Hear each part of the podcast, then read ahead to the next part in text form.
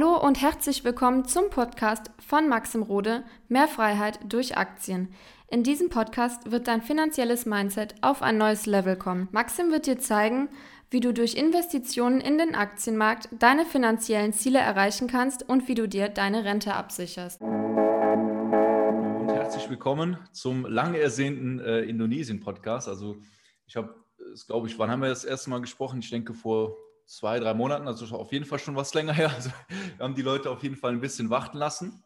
Aber ich freue ja, mich heute, ja, den Sebastian hier live ja, äh, aus Indonesien hier zu sprechen und euch ähm, ja, hier exklusive Infos aus Indonesien zu geben. Warum finde ich es so spannend? Warum freue ich mich auch so sehr darauf? Ja, weil mh, hm, ich muss sagen, vorher ich glaube, du hattest mich angeschrieben, kannst du auch mal ganz kurz erzählen. Und, und vorher hatte ich tatsächlich Indonesien noch nie wirklich auf dem Schirm. Es ist auch keine, kein Thema, was jetzt irgendwie großartig im Mainstream, äh, wenn man es mal Aktionärskultur nennen darf, wenn, das, äh, wenn man das so nennen kann, äh, besprochen wird. Ja.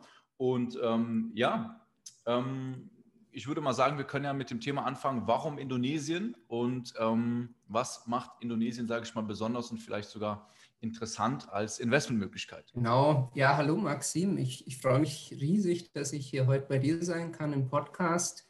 Äh, ich habe mal schnell auf den Kalender geguckt, es waren sogar fünf Monate. Krass. Ja, ähm, und ich, ich weiß noch, das war, ich glaube, der Trigger war ähm, ein Video, das du aufgenommen hattest, ähm, wo es auch um Singapur und ich denke äh, Asien ging und China.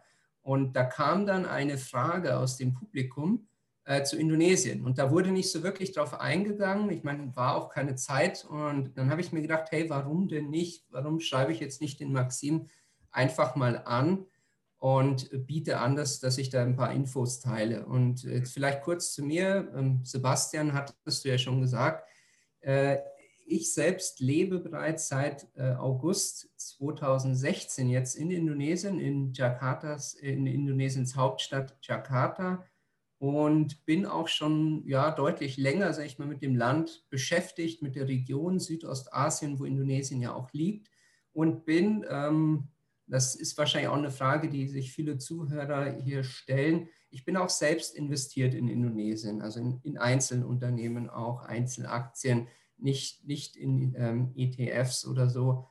Und äh, du hattest gefragt, warum überhaupt Indonesien? Warum sollte man sich damit beschäftigen als Investor und was macht das Land für mich persönlich, aber wahrscheinlich auch für viele andere Investoren spannend? Und ähm, da fange ich jetzt einfach mal an, so ein bisschen erst so, ich sag mal, so auf der Meta, auf der oberen Ebene ein bisschen was zu Indonesien zu erzählen und dann runtergebrochen vielleicht so auf die Firmenlandschaft. Aber ähm, du hast ja, glaube ich, auch, oder es kamen und kommen ja auch ein paar Fragen aus dem Publikum. Lass mich dann ja. gerne wissen, wie es abläuft. Also Indonesien ist zunächst mal äh, nach Bevölkerung das viertgrößte Land der Welt. Das wissen viele gar nicht. Ähm, vielen Deutschen, das habe ich so mitbekommen, ist eher Bali als Ferieninsel ein Begriff. Und manche sind dann sogar erstaunt, ach was, Bali gehört zu Indonesien. Ja, so ist es. Ähm, viertgrößtes Land der Welt, interessanterweise auch das größte muslimische Land. Aber es ist auch sehr divers mit vielen unterschiedlichen ethnischen Gruppen. Fast alle Weltreligionen sind vertreten. Und ganz wichtig, es ist ein Inselstaat. 17.000 Inseln und mehr vielleicht sogar, ganz hat man sie wahrscheinlich noch nicht gezählt, äh, gibt es in Indonesien. Und Indonesien ist nicht nur das viertgrößte Land der Welt nach Bevölkerung, sondern auch die größte Volkswirtschaft und Demokratie in Südostasien. Ähm, zweitgrößte Demokratie der Welt nach Indien, also auch so ein Investoren-Dauerklassiker, würde ich jetzt mal sagen. Und derzeit ist die Volkswirtschaft Indonesiens an Nummer 16 weltweit, Kaufkraft bereinigt äh, sogar Nummer 7. Und ich, ich glaube, das waren die 2019er Zahlen, 2020 müsste man nochmal genau nachgucken. Ähm, was Indonesien auch spannend macht, ist, dass es seit dem Jahr 2000 eigentlich auf einem strammen Wachstumskurs war. Und zwar waren das immer so knapp 5 Prozent pro Jahr. Also das ist wirklich wirklich solide. Selbst zur Finanzkrise im Jahr 2009 ähm, wuchs Indonesien noch 4,6 Prozent. Also da, da, da, ist wirklich einiges im Fluss. Und selbst letztes Jahr, jetzt 2020, wir wissen es alle, Corona hat die Welt heimgesucht, ähm, ist die indonesische Volkswirtschaft laut dem Internationalen Währungsfonds um nur knapp 2 Prozent ähm, geschrumpft. Und das ist wirklich ordentlich, wenn man sich jetzt mal andere große Staaten anschaut, natürlich bei uns zu Hause, ne, Deutschland, auch bei dir, Belgien mhm. und ähm, die USA, alle hatten Minuswachstum, ähm, teilweise sogar zweistellig. Indonesien nur minus zwei Prozent. Das ist nicht schlecht. Ähm, zum einen ist es so, dass, dass äh, es niemals einen harten Lockdown gab in Indonesien. Ja? Und ähm, der war auch gar nicht so nötig, weil das Land relativ glimpflich ähm, von den Infektionszahlen durch die Pandemie gekommen ist. Ich erinnere mich noch, ähm, zunächst hatten wir lange gar keine Fälle. Man hat dann gemunkelt, gab's, wurden die einfach nur nicht entdeckt. Das muss doch schon da sein. Na gut, aber ähm, es war dann halt immer so, dass die Krankenhäuser einfach nie überfüllt waren. Es war nie nötig, das Land komplett dicht zu machen. Also sowas Drastisches wie jetzt in Italien oder, oder auch in, in Neuseeland, Australien, das gab es hier einfach nie. Also was man relativ schnell gemacht hat, ist das Land insofern zu schließen, als dass keine Besucher mehr reinkamen. Äh, schade für die vielen Touristen, auch die Deutschen ne, sind ja gern ähm, auf Bali. Ähm, aber auch jetzt ist es noch so, also es, es, war einfach nie die, die riesengroße Krise. Ne? Ähm, ich, ich glaube, beschäftige mich jetzt nicht mit diesen Inzidenzzahlen da jeden Tag, aber man, man hatte, glaube ich, Maximum 30. Ne? Und ja, da ist vielleicht eine Dunkelziffer dabei, aber das ist natürlich kein Vergleich zu dem, was da in Europa mit Inzidenzen von 200, 300 und so weiter abging. Ne? Also das ist in Ordnung. Mhm. Dann, ähm, um es mal wieder zur Wirtschaft zurückzuholen, ähm, Indonesien ist Teil der mittlerweile größten Freihandelszone der Welt.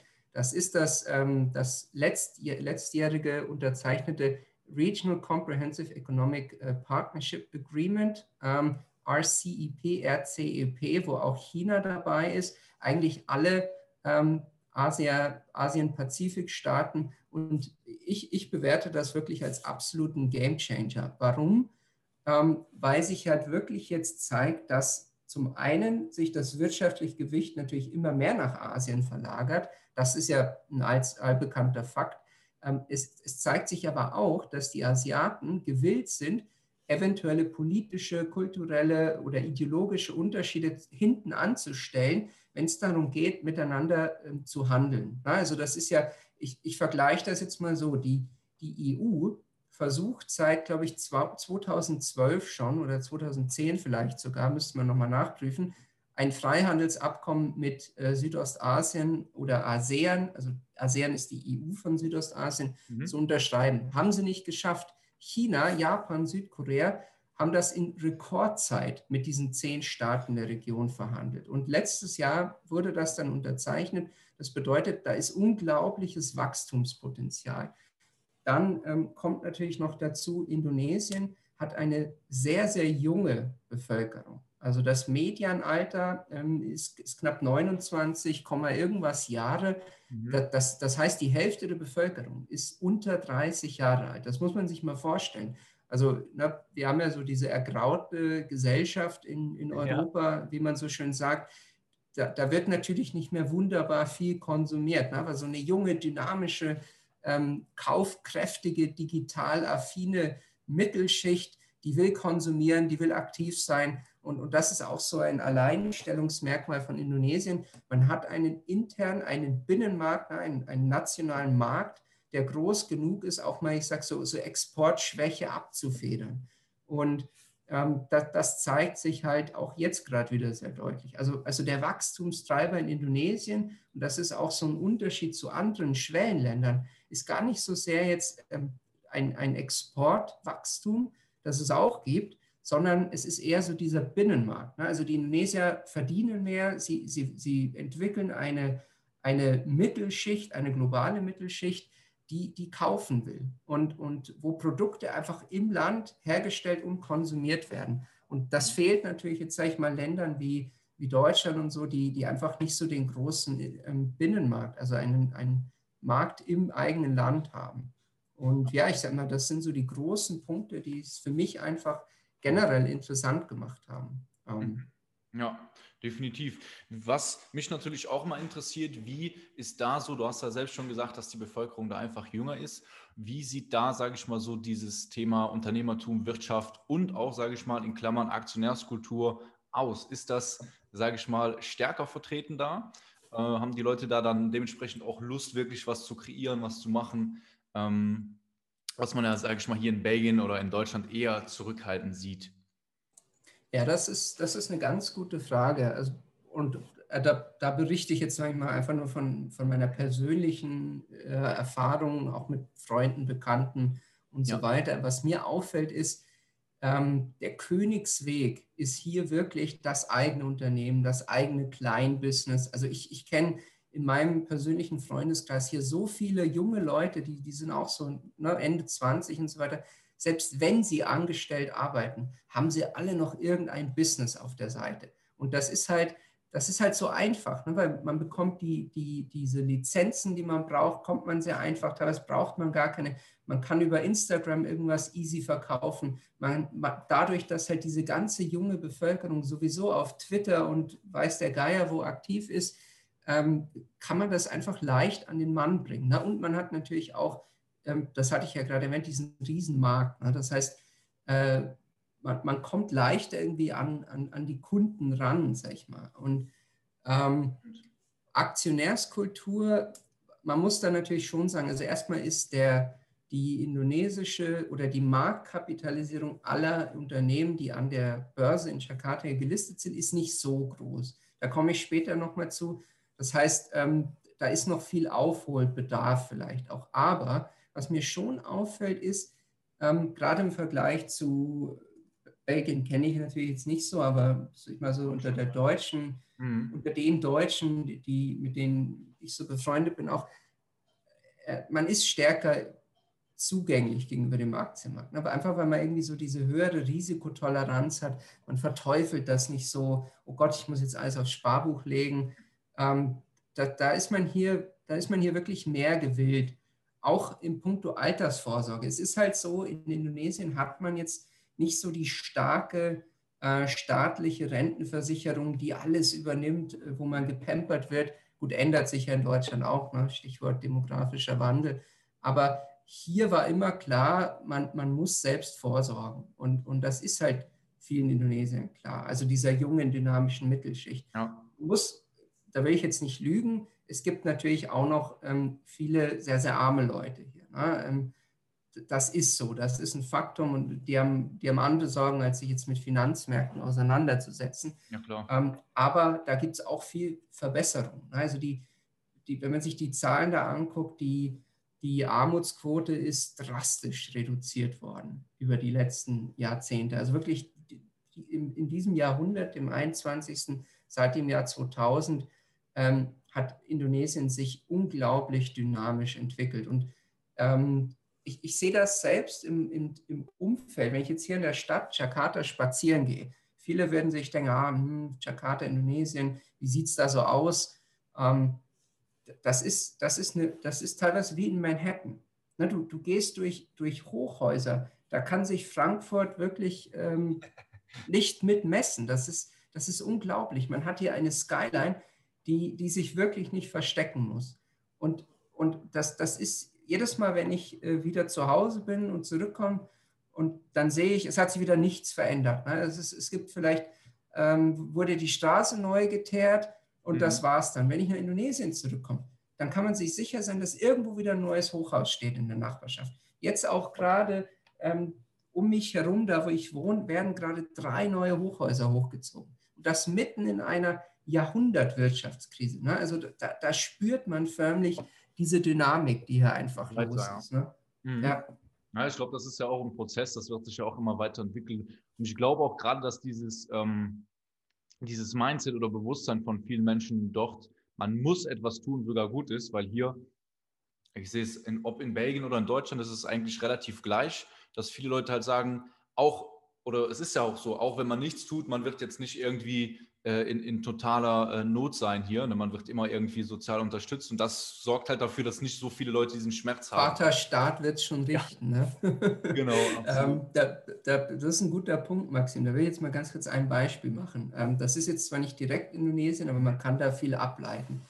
Äh, Deutschland ist ja ein, eine, eine Marktwirtschaft. Ne? Eine soziale zwar, aber es ist eine Marktwirtschaft. Jetzt gucken wir uns mal Vietnam zum Beispiel an. Vietnam ist ja offiziell ein kommunistisches Land. Ne? Man würde jetzt vermuten, oh, Staaten, ne? alles, ist, alles ist vom Staat dominiert. Die Staatsquote in Vietnam liegt bei knapp 29 Prozent. Also was der Staat so in, oder was, was vom Wirtschaftsgeschehen aus dem Staat herauskommt. Okay. Mach mal, rate mal, wie, wie hoch das in Deutschland ist. Vielleicht einfach ins Blaue hinein. Ich ja. auf jeden Fall höher. Richtig, Viele. deutlich höher. Es ist bei fast 50 Prozent. Ne? Da sieht man mal, dass, also da, da, muss man sich mal vor Augen führen, wie, wie sehr wir eigentlich teilweise falsche Vorstellungen haben mhm. von vielen Ländern. Äh, na, man, man, denkt jetzt sofort, oh Gott, Südostasien, ja, da, da gibt es ja sowieso nichts außer Tourismus und sonst wie ähm, und vielleicht noch einen Staat, der, der irgendwie streng durchgreift. Ist gar nicht so. Ne? Man hat ja eigentlich viel mehr gestalterischen Freiraum, ähm, weil, weil viele der Staaten hier sich einfach deutlich stärker an einem, ähm, ich sag mal, amerikanischen liberalen Wirtschaftsmodell orientiert haben. Und Singapur allen voran, ne, das kennt ja jeder, ähm, und das machen halt jetzt auch die anderen größeren Staaten um Singapur herum immer mehr nach. Ne? Man hat halt so dieses, dieses Musterbeispiel direkt vor der eigenen Haustür. Ja. Ja, das ist interessant. Das hast du auch, glaube ich, im ersten Gespräch mal erwähnt, dass man auch mh, gerade im, im, Thema Unternehmertum weniger Einschränkungen hat, weniger. Also ich weiß zum Beispiel hier in Belgien ist es so, ähm, man muss mindestens ähm, Buchhaltungskenntnisse vorweisen, um sich überhaupt selbstständig zu machen. Das heißt, wenn man das jetzt nicht hat, muss man quasi erstmal äh, einen Kurs belegen, der mindestens ein Jahr dauert, ehe du dann mal anfangen darfst. Ne? Und das sind, das ist halt schon. Unglaublich. Ja, ja.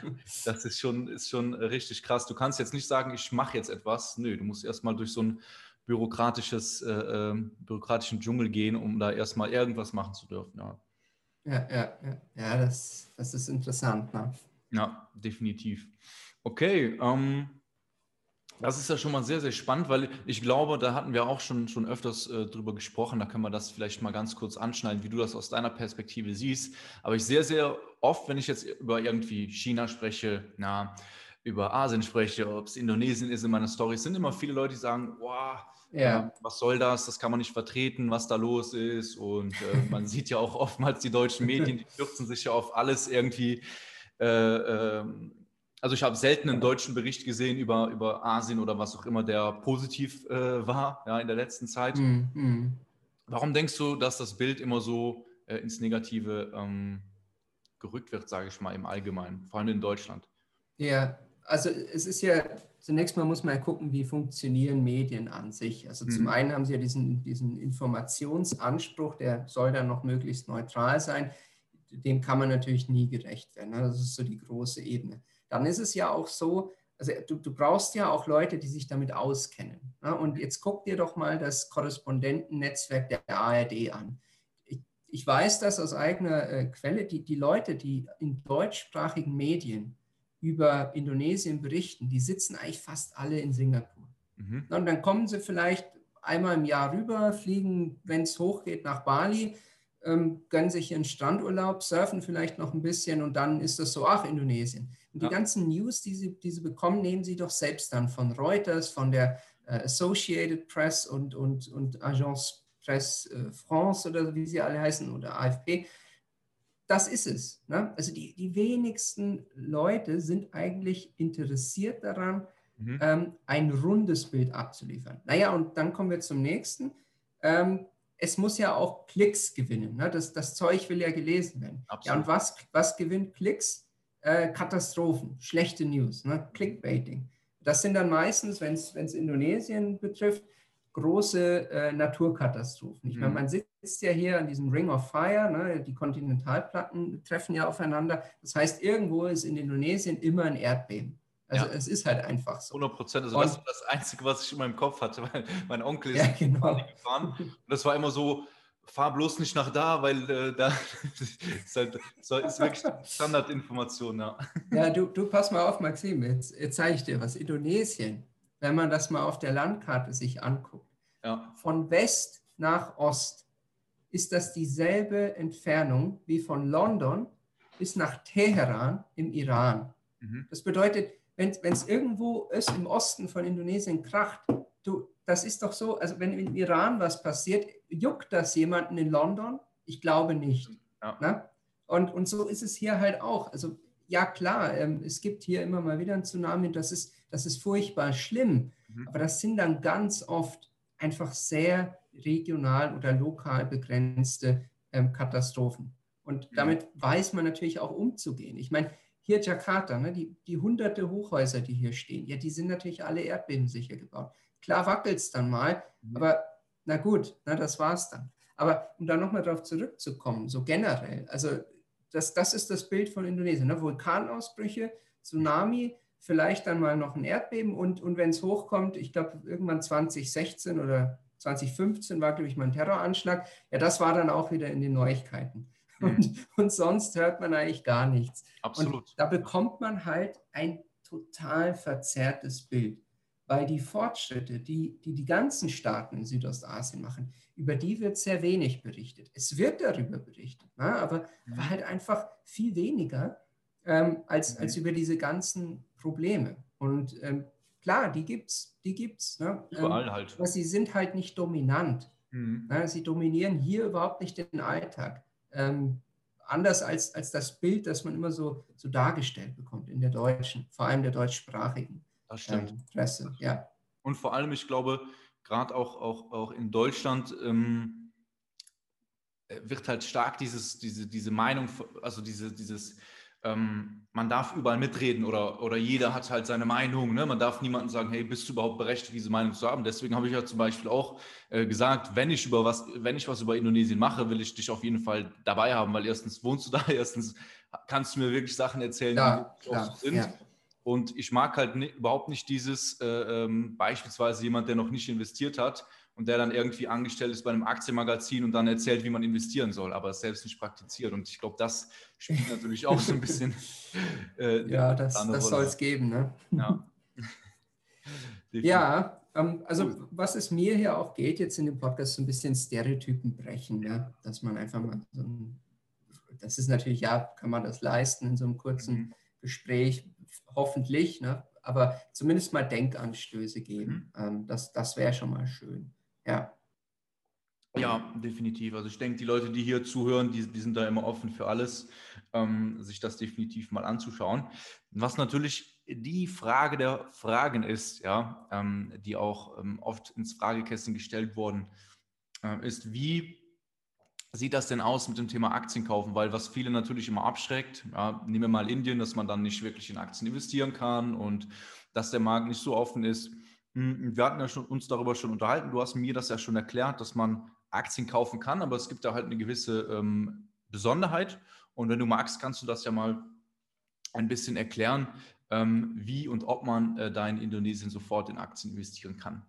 Ja, ja, absolut gerne. Also ich, ich hatte ja schon erwähnt, ich, ich bin durchaus selbst hier auch in mhm. Einzelaktienunternehmen investiert. Ähm, das habe ich auch schon getan, bevor ich überhaupt hier angefangen habe zu leben. Ne? Also man kann das wunderbar von Deutschland, Belgien weiß ich jetzt nicht, aus kaufen.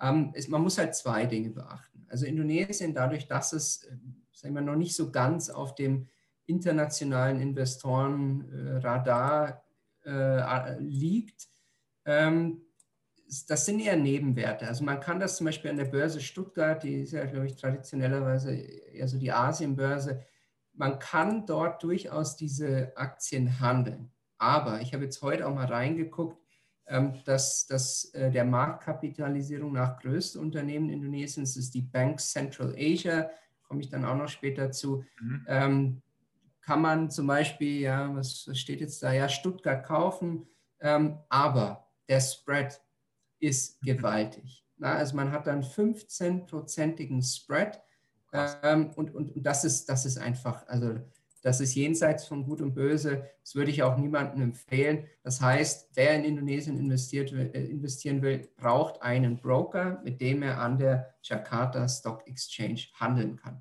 Mhm. Da sind dann vielleicht die Gebühren ein bisschen höher, aber das kann man ja auch, ähm, das kann man ja auch kontrollieren und muss man halt gucken bei seinem Broker. Kann man zum einen damit handeln? Also ich weiß, ich glaube bei der, ich glaube bei Comdirect kann man es. Ähm, ich, ich, also mittlerweile ist es so, ich, ich habe hier einen lokalen Broker, weil das natürlich günstiger ist, aber ähm, mhm. äh, man kann das durchaus auch von Deutschland. Ich glaube, sogar die DKB kann das ne? und der cool. Comdirect und mhm. Sponsors weiß ich jetzt nicht. Also, aber es geht. Und wenn man jetzt den Handelsplatz Jakarta auswählt, dann muss man wissen, und das ist bei vielen anderen Börsen in Asien genauso, man kann nicht eine Aktie kaufen. Man würde sowieso wahrscheinlich keiner tun, außer bei Amazon. Ähm, man muss die äh, in einem sogenannten Lot oder Lot, also englisch aus schon Lot, mhm. kaufen. Mhm. Und die Lot Size, also die Größe dieses Lots, dieses, dieser Anzahl an Aktien, ist mindestens 100. Das bedeutet, du kannst Aktien nur im 100er-Pack kaufen. Da wird sich jetzt jeder denken, ja, um Gottes Willen, das wird ja dann teuer. Nein, wird es nicht. Ähm, zum Beispiel diese Bank Central Asia, der Aktienkurs steht jetzt, jetzt lachen wahrscheinlich gleich viele, bei einem Euro. 88. Da denkt sich jetzt jeder, oh Gott, ein Penny Stock. Ähm, nein, ist es nicht. Ähm, nimm das Ganze mal 100, dann, dann hast du den, den eigentlichen ähm, Kaufpreis sozusagen. Ähm, das muss man halt einfach wissen. Also wenn man eine Order eingibt, immer in, in Multiplen ähm, oder mhm. Vielfachen von 100. Also du kannst ja 100, 200, 300, 400, 500 Aktien kaufen. Da, darunter geht es nicht. Die 99 Aktien wirst du nicht bekommen. ja. Ja, ist ja so, schon mal super, wenn man das weiß, dann ist man darauf ja schon mal vorbereitet. Ich schaue auch mal gleich bei der Comdirect rein, da bin ich ja äh, eben auch, auch angemeldet. Ähm, das, das ist auf jeden Fall schon mal interessant. Das geht ja nicht immer, ist auch nicht selbstverständlich, dass man es kann. Ähm, und die Frage, die natürlich viele haben, die wollen sich natürlich einfach machen. Ne? Wir sind ja auch gerade in so einem ETF-Boom. Warum sollte man denn nicht einfach einen ETF nehmen ja, und ähm, das Ganze damit ja, einfach mal ja. abdecken? Gut, also ich, ich meine, wir, wir sind jetzt zwei Privatanleger, die sich nett jetzt. unterhalten und ähm, hoffentlich hängt, bleibt dann auch was bei hängen. Also ich hatte ja schon gesagt, ich selbst bin jetzt nicht in dem Indonesien-ETF äh, groß investiert. Ich, ich hatte mal einen vor am Anfang so ein bisschen, aber ähm, wenn man sich jetzt zum Beispiel mal den Index äh, MSCE Indonesia anschaut, ich habe jetzt den MSCE IMI genommen, also der Investable Market Index, also alle Aktien, in die man investieren kann in Indonesien, das sind dann 64 an der Zahl. Also es gibt schon viel mehr, in die man investieren kann, aber das ist jetzt der, das sind die Indexkomponenten. Jetzt gucken wir uns das doch mal an. Ähm, dann hat man hier einen Anteil bei den Sektoren von fast 50 Prozent Finanzsektor. Ja. Also ich würde mich damit nicht wohlfühlen. Ne? Ich meine, das ist so übergewichtet, dass das kann nicht gesund sein. Das, das kann man natürlich erklären. Ne? Warum ist das so? Ja, weil, ich hatte es schon erklärt, der, der, der, die Größe des indonesischen Aktienmarktes ist einfach noch nicht so entwickelt wie jetzt China, wo jeder hinrennt. Ich kann das auch mal beziffern. Ähm, wenn man jetzt hier guckt, also die Marktkapitalisierung dieser 64 äh, Constituents, ähm, also Komponentenfirmen, die in diesem MSCI Indonesia IMI äh, enthalten sind, ist, ist gerade mal bei 124 Milliarden US-Dollar.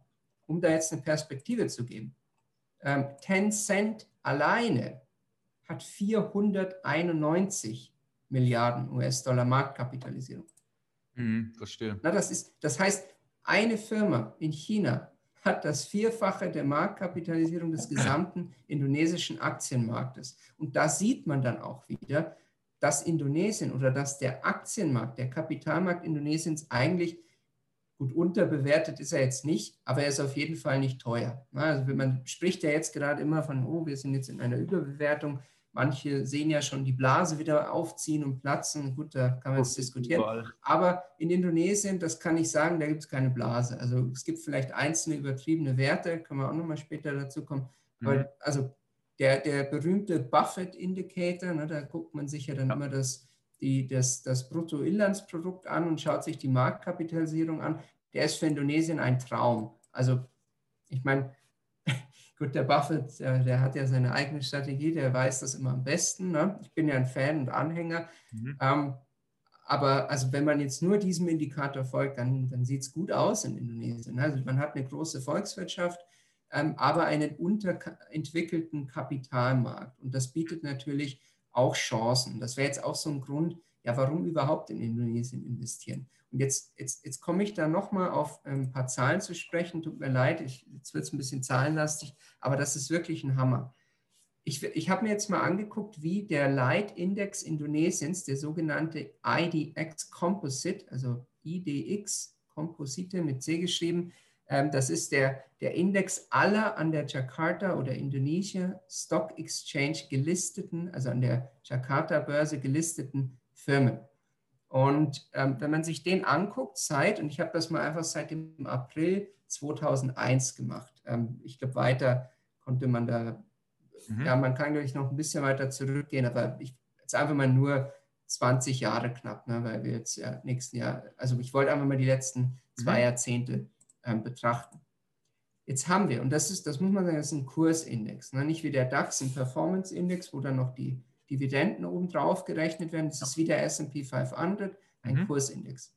Da haben wir in den letzten 20 Jahren 1700 Prozent knapp rein an Kursgewinnen mhm, nur Kurs. vorzuweisen. Nur Kursgewinne. Jetzt setzen wir das mal in Perspektive. Der S&P 500, 190 Prozent knapp. Mhm. Der DAX, 101 Prozent. Der Stock 600, 29 Prozent. Ich wiederhole es nochmal. 1700 Prozent. Der DAX 100 Prozent. Das ist ein Kracher. Ja? Und ja. da sieht man es jetzt, also das ist, das, ist noch äh, winzig klein jetzt, das ist ja das. das und das ist immer noch winzig klein. Ja. Ne? Also jetzt stellt euch mal vor, ähm, klar, Indonesien kann da, also wahrscheinlich nie so groß wie China werden vom Kapitalmarkt, aber da ist noch einiges mhm. an Luft nach oben. Ne? Und ja, also das, das, und ich, ich selbst, ich sehe es halt hier vor Ort. Ähm, und das ist so ein Grund, warum ich zum Beispiel gegenüber Indien immer skeptisch bin. Sorry an alle Indien-Fans jetzt. Man hat hier ähm, nicht diese große Skepsis gegenüber der freien Wirtschaft, wie das oft in Indien der Fall ist. Ne? Also die, die, polit, die politische Tradition Indiens ist ja sehr stark sozialistisch angehaucht. Und ähm, und, und das, das hemmt in Indien, glaube ich, so ein bisschen. Mhm. Ähm, Indien ist zum Beispiel auch nicht diesem Freihandelsabkommen beigetreten. Und, und das, weil sie wahrscheinlich Angst haben, dass der Markt dann von chinesischen Produkten überflutet wird. Na gut, ist er eh schon. Ne? Also das kann man gar nicht verhindern. Und, und da ist Indonesien einfach nicht ganz so, ich sag mal, marktfeindlich eingestellt.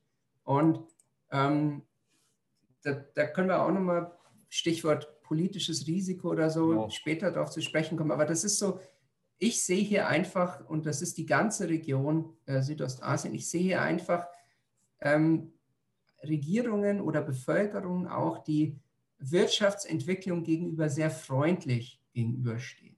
Ne? Und, und nicht immer diese Skepsis haben gegenüber dem bösen Kapitalismus. Nein, man sieht hier, der Kapitalismus verbessert die Welt auch. Ne? Er, er, reduziert Armut, man kann durch Wirtschaftswachstum hier unglaublich viel bewegen.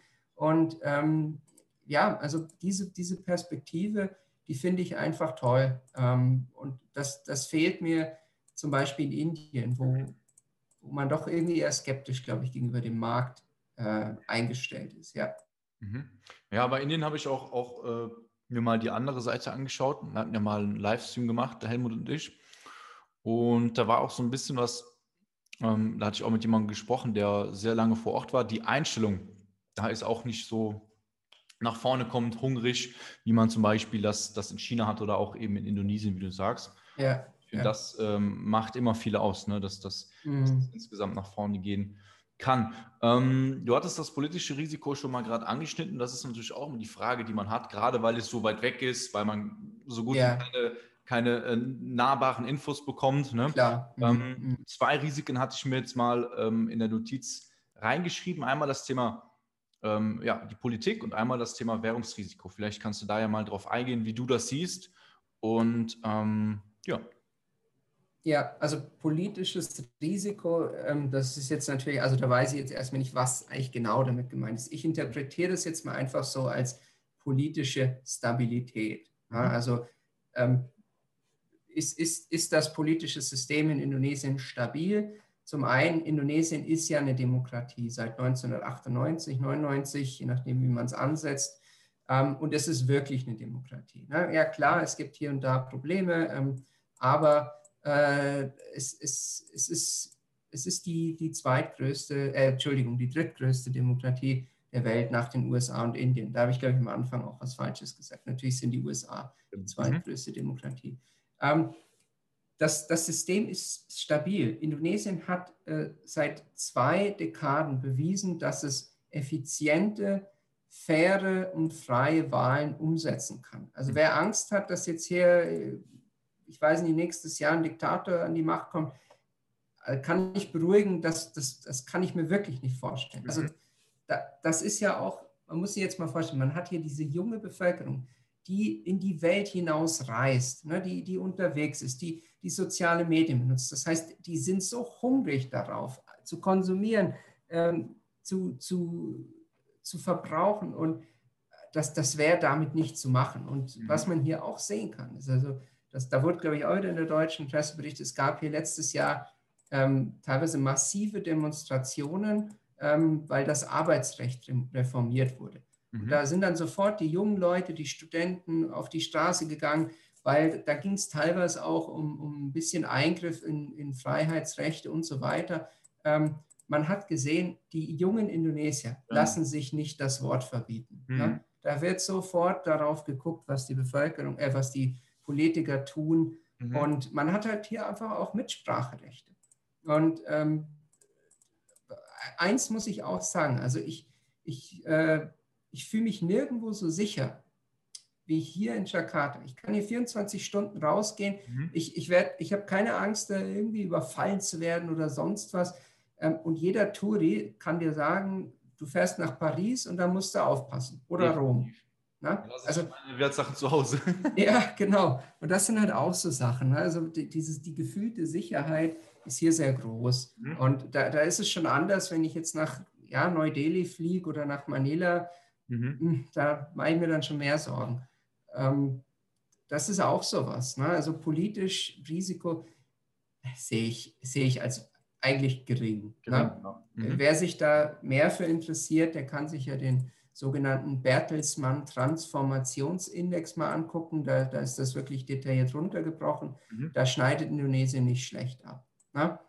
ähm, was die Stärke und die Qualität der Demokratie angeht. Es mhm. ist, ja, klar, immer Luft nach oben, aber das ist wirklich okay. Und das ist vielleicht auch für so Leute, die sagen, oh, China, mhm. Unrechtsstaat, ne, da will ich jetzt nicht investieren. Ja gut, dann geht nach Indonesien, da habt ihr eine Demokratie, ihr könnt direkt investieren und mhm. ich glaube nicht, dass das morgen in eine Diktatur wieder zurückfällt. Ähm, dazu hat sich einfach zu viel hier entwickelt, dafür sind die Leute hier zu sehr ihre Freiheit mittlerweile gewöhnt und die lassen sie sich nicht mehr nehmen. Mhm. Ähm, dann hattest du Währungsrisiko? Auch das Währungsrisiko angesprochen. Ja, da, ähm, da muss man jetzt natürlich fairerweise dazu sagen, mhm. ähm, das ist schon hoch. Also das Währungsrisiko, und da können wir auch wieder diesen 20-Jahres-Zeitraum betrachten, seit dem Jahr 2000, 2001 bis jetzt. Ähm, da lass uns mal schauen, also die, die, die indonesische Rupia mit H am Ende geschrieben, ist die Währung hier und die hat nicht sehr solide performt gegenüber dem Euro. Äh, und zwar minus 67 Prozent. Also 67 Prozent, zwei Drittel Wertverlust. Das ist, das ist natürlich krass. Ne? Und das schwankt auch sehr stark. Warum ist das so? Ähm, da muss ich, also es ist ein bisschen schwierig nachzuvollziehen, wenn man sich mal die Fundament, also die aktuellen Fundamentaldaten anschaut, mhm. weil die Fiskalpolitik ähm, der, der Zentralbank hier und der Regierung ist eigentlich echt solide.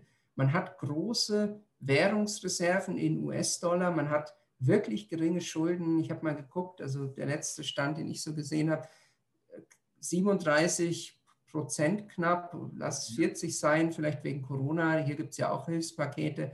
Mal zum Vergleich. Deutschland liegt das bei ja, so 70, ne, über 70 Prozent, wahrscheinlich jetzt auch schon wieder mehr. Ähm, das, das, ist schon, das ist schon wirklich okay. Mhm. Also da, da, das kann man nicht nachvollziehen. Deshalb meine persönliche Einschätzung, da kann man natürlich auch widersprechen, wenn es einer besser weiß, ähm, bitte gerne sagen. Ich glaube, das ist, das ist psychologisch auch bedingt. Und zwar deshalb, weil die ganzen südostasiatischen ähm, Volkswirtschaften haben 1998, 99 in der Asienkrise richtig salopp gesagt auf die Schnauze bekommen. Mhm. Und da sind die Währungen total abgewertet worden. Die Rupia hat, ich weiß nicht wie viel, aber lass es bestimmt, also es kann sogar 80 Prozent gewesen sein an Wert verloren. Der thailändische Baht, der malaysische Ringgit, also die anderen Währungen, massive Abwertung. Und da ähm, im Zuge dieser Asienkrise haben auch viele Investoren Tschüss gesagt ne, und sind auch nie wiedergekommen. Okay. Und das hat natürlich den ganzen, ähm, damals diesen, wie man sagt, diesen Tigerstaaten ähm, und den neu nachrückenden der zweiten äh, Wirtschaftswachstumswelle Thailand, Malaysia wirklich sehr wehgetan. Das hat dann auch dazu geführt, dass hier der Diktator gestürzt wurde. Also es war wirklich eine, eine massive Wirtschaftskrise, da wurden Vermögen vernichtet. Ähm, das hat sich ge geändert. Aus dieser Lektion, das, das ist wie in Deutschland diese Hyperinflation. Ne? Deswegen sind wir ja auch immer so auf Preisstabilität bedacht. Und in mhm. Indonesien ist das ähnlich. Man hat aus diesen Fehlern der Vergangenheit wirklich gelernt und hat jetzt total solide Finanzen, Staatsfinanzen. Aber das ist, glaube ich, noch gar nicht so der breiten ähm, internationalen Investorenmasse bewusst. Und das führt dazu, dass einfach, wenn jetzt eine Krise kommt, und es gibt immer mal wieder leichte Krisen, das mag jetzt eine Rohstoffpreiskrise sein, mhm. die Finanzkrise, was auch immer, dann ziehen internationale Investoren sofort ihre Gelder aus Schwellenländern ab. Mhm. Und das führt dann dazu, dass die Rupia und auch viele andere Währungen einfach massiv unter Druck geraten. Und das hat man jetzt letztes Jahr echt gut beobachten können, als, als die, die ersten Meldungen kamen, dass äh, in Europa jetzt äh, der Lockdown kommt oder Shutdown oder wie man ihn nennen will, da ging es bergab mit der Rupia. Das war, das war wirklich, das war nicht schön. Da fiel das, glaube ich, um 30 Prozent. Und das war lass es ein paar Wochen gewesen sein. Mhm. Also ein Drittel des Wertes, wenn man jetzt in Rupia investiert hätte, wäre verloren gewesen. Wahnsinn. Aber das ist dann auch schnell wieder zurückgekommen. Und mittlerweile hat sich das so stabilisiert. Ähm, ja, die, ich meine, der Euro war ja sowieso sehr stark letztes Jahr, auch gegenüber dem US-Dollar. Und das, das merkt man jetzt halt einfach. Ähm, aber auf lange Sicht relativiert sich das wieder. Und das möchte ich jetzt nochmal ganz kurz an diesen Beispiel der Kursgewinne seit dem Jahr 2001 deutlich machen, also seit den letzten 20 Jahren. Diese 1700 Prozent. Jetzt hätte man in, in Euro, 10.000 ähm, Euro vielleicht dann investiert in indonesischen Rupia, in Aktien, dann hätte man ähm, nach diesem, dieser schlechten Performance der indonesischen Rupia nur noch ein Drittel des Gegenwerts rausbekommen. Mhm. Aber durch die Kursgewinne, und da sind ja die Dividenden noch gar nicht eingerechnet, mhm. hätte man immer noch, und jetzt halte ich fest, äh, Kursgewinne von 560 Prozent knapp. Krass. Ja? Also das, das ist natürlich eine Hausnummer. Also man darf auch nicht vergessen, mhm. genau, so ist es, so ist es. Also klar, man nimmt jetzt nicht die vollen 1700 Prozent mit, ist schade, wäre schön gewesen, mhm. aber keiner beschwert sich, glaube ich, über 550, 560 Prozent Kursgewinne. Ja, wie gesagt, ohne Dividenden. Und die wachsen ja auch schön und stetig. Mhm. Ähm, S&P 500 nochmal, die letzten zwei Dekaden, ähm, da gab es ja auch Währungsrisiken. Ja, also Klar, ist ja das möchte ich jetzt mal vergleichen. Also der Euro gegenüber dem US-Dollar. Mhm. Da hat der US-Dollar auch, glaube ich, äh, knapp 30 Prozent verloren. Ähm, klar, das ist jetzt wieder vielleicht ein bisschen verfälscht wegen der Stärke des Euro momentan, aber auf diese 20 Jahre hätte man so auch nur knapp zwei Drittel von den 190 Prozent Kursgewinn bekommen. Also man wäre dann selbst beim S&P 500 um fast ein Drittel seiner Investitionen beraubt worden. Mhm. Ja? Und so ist das halt. Also deswegen Währungsrisiken, ich meine, die hast du immer und bei Schwellenländern sowieso, aber ja. es ist ein hohes Risiko. Das, das, mhm. da, das will ich gar nicht beschönigen. Haben, ja.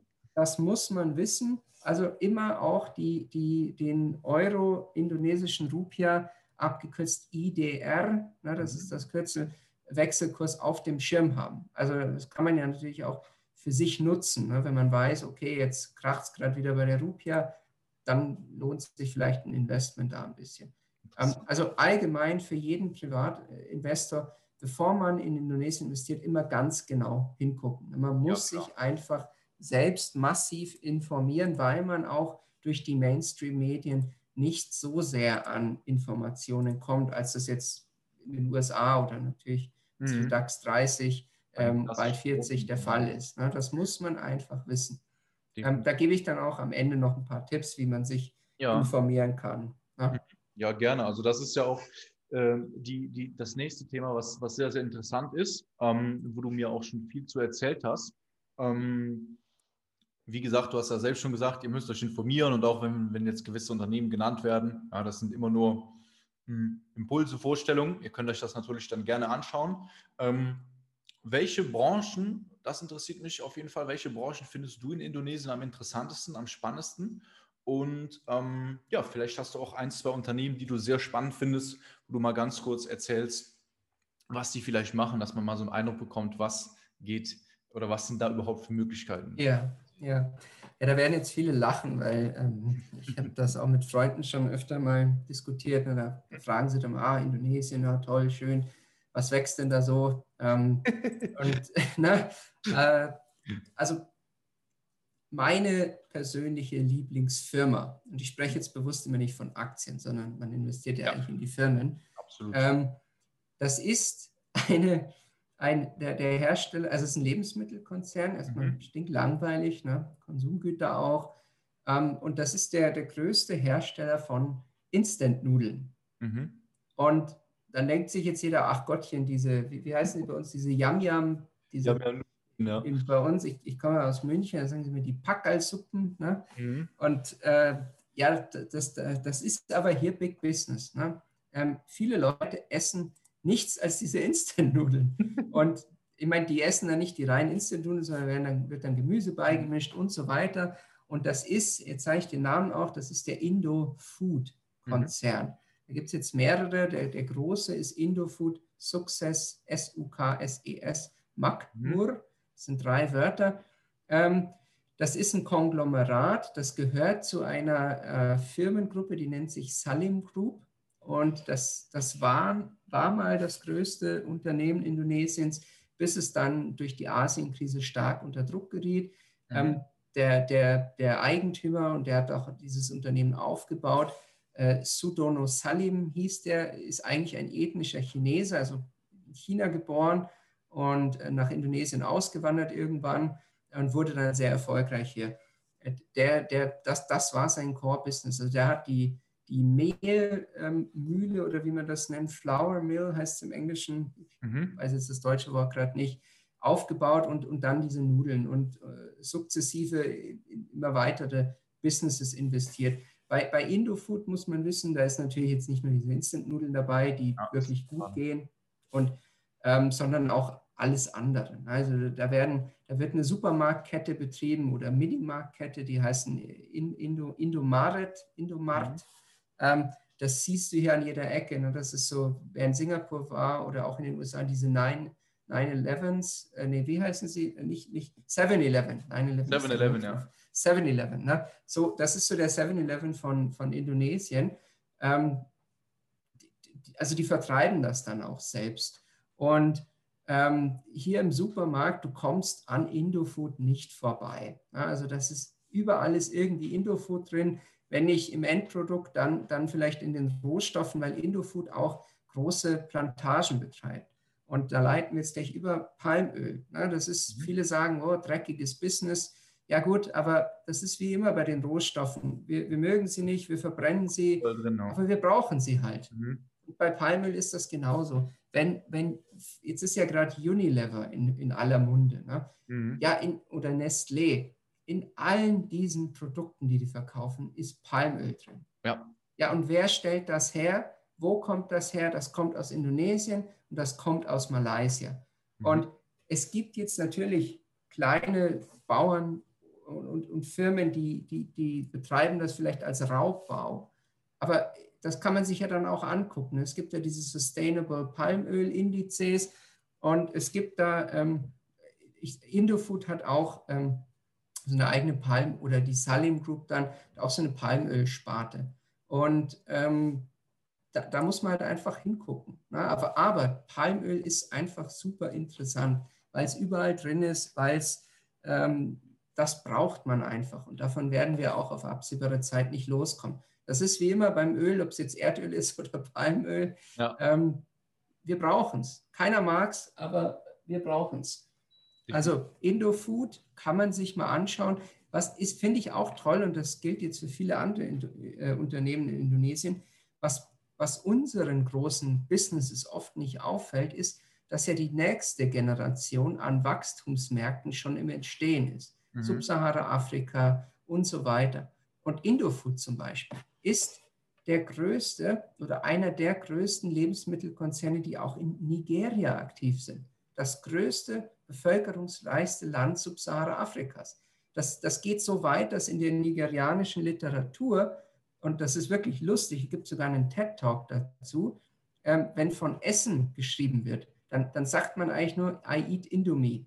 Ja. Also diese Nudeln weil ja. das einfach das, das Staple, das, das Standardessen schon fast ist. Das geht so weit, dass man das gar nicht mehr so mit Indonesien dort identifiziert, sondern dass, dass man denkt, viele denken dort schon, ach, das ist ein, ein eigenes Produkt. Ne? Also das, das ist bei vielen dieser indonesischen Unternehmen so, die, die schauen dann vielleicht gar nicht so auf Europa oder die USA, China natürlich, sondern eher so in diese anderen Schwellenlandmärkte oder in die Nachbarschaft, die, die oft auch von vielen der großen und übersehen werden, also der großen internationalen Konzerne. Mhm. Ähm, dann machen wir mal weiter. Also Sektor, wir hatten jetzt schon Lebensmittel, Palmöl. Ja. Ähm, natürlich, man muss es sagen, es ist für viele vielleicht jetzt nicht so toll, aber Tabak, die ja. Tabakindustrie. Da war ich Rauchen. sehr überrascht, als du mir das erzählt hast. Also das ist wirklich, das, ich, ich selbst bin nicht Raucher, ich finde es auch schrecklich, dass mhm. aber ähm, wenn ich mich schon diesen Gesundheitsrisiken aussetzen muss durch die Raucher, dann denke ich mir, kann ich diese Kosten doch vielleicht über Investment wieder reinholen, ne? über die schönen Dividenden. Und das ja. ist jetzt wirklich krass. Ähm, in Indonesien ist der Tabakmarkt fast sogar noch ein Wachstumsmarkt. Mhm. Ne? Das ist wirklich nicht schön. Also hier, hier rauchen teilweise schon Zwölfjährige und, und, und Krass, okay. Kinder. Ich habe es alles schon gesehen. Ist wirklich mhm. traurig, ähm, ist schlimm, aber der Umsatz wächst noch. Ähm, mhm. Es gibt da drei, und, und, Indonesien selbst hat, man kann fast sagen, die, die Zigarette schon irgendwie erfunden. es gibt nämlich hier ähm, so, sogenannte Kretek heißen die, das sind Nelkenzigaretten. Das ist auch jeder, der in Indonesien ankommt, am Flughafen, riecht das schon. Ne? Das ist so ein ganz eigener Duft, der da in der Luft hängt. Das ist Nelken, das sind diese Nelkenzigaretten. Die werden, da wird Nelken, ich weiß nicht was, Aroma oder so, dem Tabak beigemischt. Das ist so die, ja, ich sag mal, das traditionelle Tabakprodukt Indonesiens. Ähm, und da gibt es ein paar Firmen, die da aktiv sind. Die, die ich glaube, sogar margenstärkste ist Jarum. Kann man leider gar nicht investieren. Die sind nicht gelistet. Sehr schade. Die, die reichsten Indonesier sind dann auch Tabakunternehmer, die sogenannten Hartono-Brüder, wie bei uns die okay. Schwarzbrüder oder nee, Albrecht-Brüder von Aldi. Ja, Hier sind es die Hartono-Brüder. Ähm, ähm, Tabakunternehmen. Ne? Mhm. Muss man sich mal auf der Zunge zergehen lassen. Und man kann aber auch in Tabakunternehmen hier investieren, direkt. Da gibt es zum Beispiel Gudang Garam. Äh, das ist der, ich würde mal sagen, so die stärkste Marke. Die sind mhm. jetzt, glaube ich, nicht die umsatzstärksten, aber sie haben so den stärksten Namen. Und Brand, jeder, der braucht, genau, die Brand ist wirklich, genau, so könnte man sagen. Das ist ein genuin indonesisches Unternehmen, also gehört auch noch ähm, wirklich Indonesiern.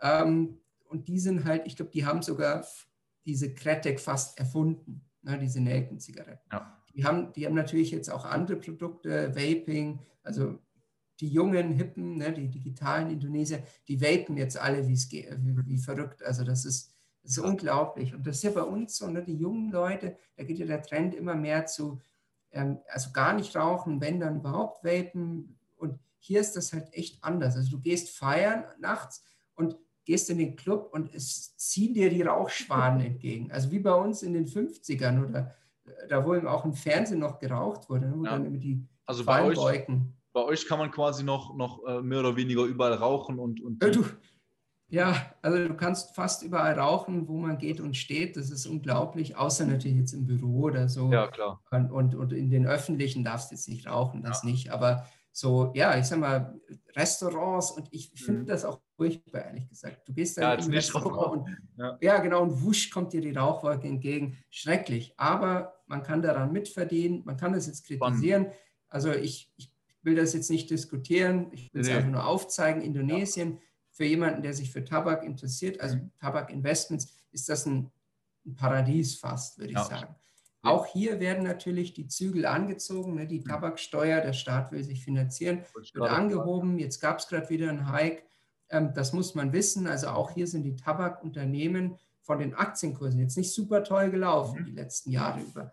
Aber anders als ähm, bei Altria und, und BAT und, und wie sie alle heißen, mhm. ähm, wachsen die Margen und die Umsätze halt. Und das ist verrückt.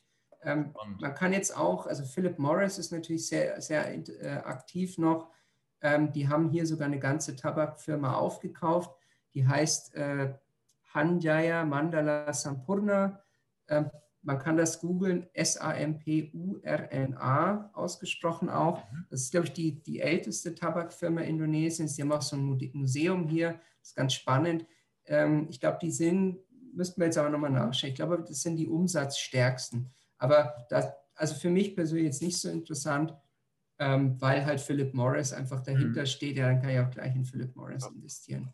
Also Gudang Garam, genuin indonesisch, ähm, kann man sich mal anschauen. Es gilt das, was für Tabak halt allgemein auch gilt. Mhm. Also ziemlich ordentliche Dividende, wobei die sind hier, das muss man auch sagen, ähm, die wurde 2020 erstmal ausgesetzt. Ne? Ich bin mhm. gespannt, ob sie jetzt in diesem Jahr vielleicht als, als, als Sonderzahlung obendrauf kommt. Jetzt Ende des Monats wollen die die Zahlen veröffentlichen. Ähm, sieht aber nicht schlecht aus. Also in den neun Monaten bis zum dritten Quartal hin haben die ihren Umsatz nochmal gesteigert. Das muss man sich mal vorstellen. Ne? Tabakumsatz steigern, das ist echt, das ist echt naja. Ähm, also Tabak und dann, wir hatten es schon angesprochen, Rohstoffe. Und ja. Indonesien hat natürlich das Glück, dass China vor der Haustür liegt. Na, also da, da, Indonesien beliefert China mit, mit eigentlich fast allem, was man so braucht. Und ähm, ja, kann man jetzt auch wieder kontrovers diskutieren, Kohle. Na? Mhm. Also in, in, in, in China kommt der Strom halt einfach noch aus der Kohle. Und China ist ja, glaube ich, eh schon der weltgrößte oder zweitgrößte Kohleproduzent, aber sie können ihren Bedarf nicht decken. Australien, ähm, das hat man jetzt mitbekommen mit diesem Streit, den sie hatten, äh, produziert ja auch Kohle wie, no, wie noch was und Indonesien halt einfach auch. Mhm. Da gibt es Unternehmen, die sind, da, die sind da gut aufgestellt, die sind da aktiv. Ich selbst zum Beispiel bin bei Bukit Assam, also zwei Wörter, Bukit Assam, ich glaube mhm. grauer, äh, grauer Berg oder so heißt das, ähm, investiert. Und äh, das, ist, das ist ein Kohlekonzern. Ich meine, die versuchen sich natürlich auch anders aufzustellen. Ist ein hochzyklisches Geschäft, also wirklich aufpassen, mhm. ganz eng an, den, an die Weltkonjunktur, aber auch in die chinesische Konjunktur geknüpft. Ähm, also bloß nicht zum falschen Zeitpunkt investieren, weil dann kann man schnell mal 80 Prozent äh, verlieren. Aber wenn man das in, so antizyklisch betreibt, ne, wie, wie oft bei Rohstoffkonzernen, immer auch den Kohlekurs ähm, im, im, Auge behalten, dann kann man sich da äh, wirklich, da kann man gut was verdienen dabei. Und ich glaube, ich habe jetzt nicht geguckt, wie die Dividendenrendite gerade ist, aber ich glaube, bei mir sind es jetzt schon 20 Prozent oder so, also völlig Banane. Ich glaube, letztes Jahr bekam man sie mit einer Dividendenrendite von 12 Prozent oder so. Also das ist verrückt. Und, und, das wird jetzt nicht aus der Substanz bezahlt, sondern na, da ist der Cashflow einfach da. Mhm. Das, ist schon, das ist schon crazy. Ne? Ähm, dann, auch wenn in den ETFs, äh, ich hatte schon angesprochen, der Finanzsektor einfach massiv übergewichtet ist. Und das ist bei vielen Schwellenländern einfach so. Also was ist da oft übergewichtet? Finanzsektor, weil er im Aufbau ist, weil das oft das ist, wo man gut rein investieren kann. Ich meine, die sind natürlich sofort immer an der Börse. Auch hier bieten sich Chancen. Und, und jetzt pass auf, da habe ich nämlich ein paar Zahlen sogar wieder vorbereitet, mhm. weil ähm, meine Frau arbeitet hier im Finanzsektor. Also da, da kann ich sozusagen, ähm, da habe ich tollen Zugang zur Quelle. Nice. Ähm, es gibt in Indonesien, jetzt muss ich mal schauen, eine unbebankte Bevölkerung, also eine, ein Anteil an der Bevölkerung, die noch gar kein Bankkonto haben, von 92 Millionen Erwachsenen, die noch kein Bankkonto haben. Na, das, das muss man sich jetzt mal auf der Zunge zergehen lassen. Und dann kommen da nochmal, und das sind aktuelle Zahlen, dann kommen da nochmal 47, also das ist mehr als Deutschland äh, Bevölkerung hat. Ne? Mhm zum Vergleich. Und dann kommen da nochmal 47 Millionen sogenannte underbanked, also nicht ausreichend mit Bankprodukten ausgestattete Leute. Mhm. Ne? Und, und das ist, also da bietet sich Potenzial ohne Ende. Und das haben natürlich nicht nur die indonesischen Banken erkannt, sondern das haben auch internationale Fintech-Konzerne und Banken erkannt. Das heißt, es gibt in Indonesien momentan so ein paar richtig heiße Player, die auf diesem Digital Banking ähm, äh, Markt sich positionieren. Und da gibt es eine einheimische Bank, das ist die Bank BTPN. Mhm. Werde ich jetzt nicht aussprechen, für was es steht. Und die haben schon im Jahr 2016 ein richtig tolles äh, Digital Banking Produkt herausgebracht, ähnlich wie dieses, ich vielleicht kennst du es, N26 in Deutschland. Ähm, also ja. so eine volle Digitalbank. Das heißt Genius, ja. genau. Vielleicht bist, kann man den Belgien auch verwenden? Geht das? das weiß ich nicht. Ich könnte es, okay. ich sehe es überall. Ja, also es ist reine App-basierte Bank ist ein Traum. Und das ist natürlich, ich habe es vorher schon gesagt, die junge Bevölkerung. Jeder hat ein Smartphone. Ja. Ähm, alle machen alles nur mit dem Handy. Ja, du, da ist eine Digitalbank das Beste, was mhm. da passieren kann. Und ähm, die, die, die, die, Banken aus Singapur sind da schnell nachgezogen, ähm, tun sie aber ein bisschen schwer, Fuß zu fassen. Die steigen halt marktfremd ein. Ähm, aber es gibt ja auch in der Tech-Szene hier mittlerweile ähm, eigene einheimische Player, wie zum Beispiel dieses Gojek, da komme ich später noch zu, oder auch aus Singapur die C Group. Und das kennen wahrscheinlich viele deshalb, weil Tencent, ne, die große Digitalfirma Chinas, da ähm, ordentlich eingestiegen ist. Und diese C Group aus Singapur, die auch ähm, den, ich glaube, größten südostasiatischen E-Commerce-Laden äh, betreibt, das heißt Laden, Plattform, ähm, die haben jetzt dieses Jahr oder Ende letzten Jahres eine Bank aufgekauft hier in Indonesien. Ähm, auch wieder langer, langer Name, da kann man leider gar nicht investieren, die ist nicht gelistet. Mhm. Aber damit will ich nur sagen, das ist ein richtig heißer Markt. Und ähm, die, die Unternehmen, die hier eh schon groß sind, die versuchen jetzt alle ihre Hände an, an, an Banken zu bekommen, weil sie dadurch die Lizenz bekommen. Na, also man muss hier natürlich wie überall eine Banklizenz erstmal haben bekommt man nicht so leicht, also kauft man sich lieber gleich eine ganze Bank, weil dann ja. muss man nicht die Lizenz neu erwerben. Und ähm, das, also wie gesagt, das, das kann man sich mal anschauen. Es gibt ähm, eine Bank, die heißt Jago, J-A-G-O geschrieben. Das, da würde ich jetzt niemandem raten, reinzugehen, hochspekulativ. Da hat sich nämlich eines der größten ähm, Tech-Startups Indonesien jetzt beteiligt und möchte ähm, so ein digitales Banking-Produkt auch aufbauen. Aber vielleicht äh, kann man sich das zumindest mal anschauen. Ähm, die sind mittlerweile sogar von der Marktkapitalisierung her ziemlich groß geworden, weil das so ein Hype war. Ich glaube, die sind mehrere 10.000 Prozent sogar nach oben geschossen. Weil das, aber ich will damit, also wie gesagt, hochspekulativ will ich niemandem raten zu, aber ich möchte nur damit ausdrücken, dieser, dieser Bankensektor, auch wenn er groß ist momentan, ist weiterhin einfach spannend. Ja, das muss man wissen. Und ich möchte auch noch mal ganz kurz was ansprechen um, zum Vergleich mit Deutschland zum Beispiel. Ne? Unsere Deutsche Bank, ja, das Sorgenkind der Nation, ähm, die, die, möchte ich jetzt mal von der Marktkapitalisierung mit der größten indonesischen Bank vergleichen. Die Deutsche Bank, glaube ich, steht so bei 22 Millionen, äh, Milliarden Euro Marktkapitalisierung. Die größte indonesische Bank hat das Doppelte, mehr als das Doppelte. Oh. Na, das muss man sich mal vorstellen. Also das ist diese Bank Central Asia, die auch in den, in den Indonesien-ETFs massiv übergewichtet ist. Mhm. Und die, die, die ist nicht nur von der Marktkapitalisierung Bombe, die hat auch wirklich ordentliche Kursgewinne eingefahren und zahlt auch eine schöne, stetige, stramme Dividende, anders als so manche Bank in Europa. Ne? Also die wurde auch in der Corona-Krise gezahlt, äh, hat sich da nicht lumpen lassen. Also der Bankensektor, ja, muss man jetzt nicht übergewichten, aber lohnt sich anzugucken. Also diese, diese größte Bank ist die Bank Central Asia, obwohl sie nicht in Zentralasien ist. Ich weiß nicht, was man damit ausdrücken wollte. Ähm, kann man sich mal ansehen. Und dann, wie gesagt, diese BTPN, die dieses digitale Banking-Produkt haben und diese spekulative Bank Jago. Mhm. Ähm, dann Indofood hatte ich ja schon angesprochen. Es gibt da auch noch eine konkurrierende ähm, Supermarktkette das, oder Minimarktkette, das sind die Alpha Marts und die sind auch an der Börse gelistet. Und das ist, mhm. ja, das ist jetzt leider wieder so ein langes indonesisches Wort, die, das ist die Sumba Alfaria Trijaya. Ich schicke dir das mal, vielleicht kannst du es dann posten ja, klar, ähm, zu dem Podcast dazu, genau. Und das lohnt sich auch, sich mal anzugucken, ne? weil ähm, da, das wird halt immer größer. Also je mehr die Leute hier aufsteigen in die Mittelschicht, umso mehr wollen sie kaufen. Und da sind die natürlich gut für die Güter des täglichen Bedarfs so aufgestellt. Ähm, ich, dann ist es so, also der, der, das ist auch was Tolles an Indonesien. Es gibt hier einen unglaublich dynamischen Technologiesektor auch.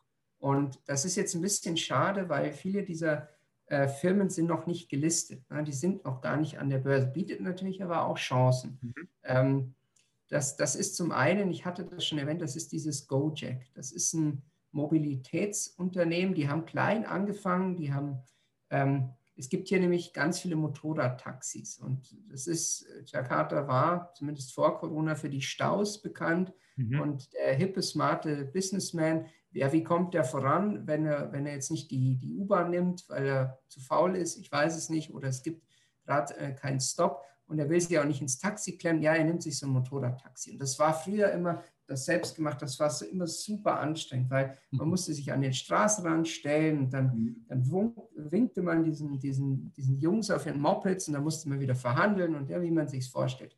Gojek hat das gesehen, Gojek hat das erkannt.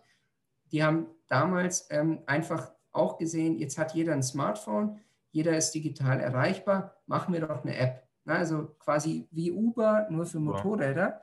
Und das, ist, das hat eingeschlagen wie eine Bombe. Das wurde dann auch das erste indonesische Unicorn-Startup, also mit einer Bewertung von über eine Milliarde US-Dollar. Ich glaube, jetzt stehen sie schon bei, ich, ich weiß jetzt nicht aus, lass es 19 sein oder 9, also irgendwas oh. mit 9 war es. Aber die, die sind wirklich, wirklich krass gewachsen super interessant und die, die haben natürlich ähm, sich dann auch auf andere Sektoren ausgedehnt. Also die haben so ein Bezahlsystem entwickelt, ein digitales, das über QR-Codes funktioniert. Das haben sie in ihre App integriert und jetzt sind die so eine super App. Du kannst jetzt Arztbesuche virtuell machen mit denen, also du kannst alles machen. Das ist, das ist das würde ich jedem raten, der in Indonesien investieren will. Schaut euch das mal an.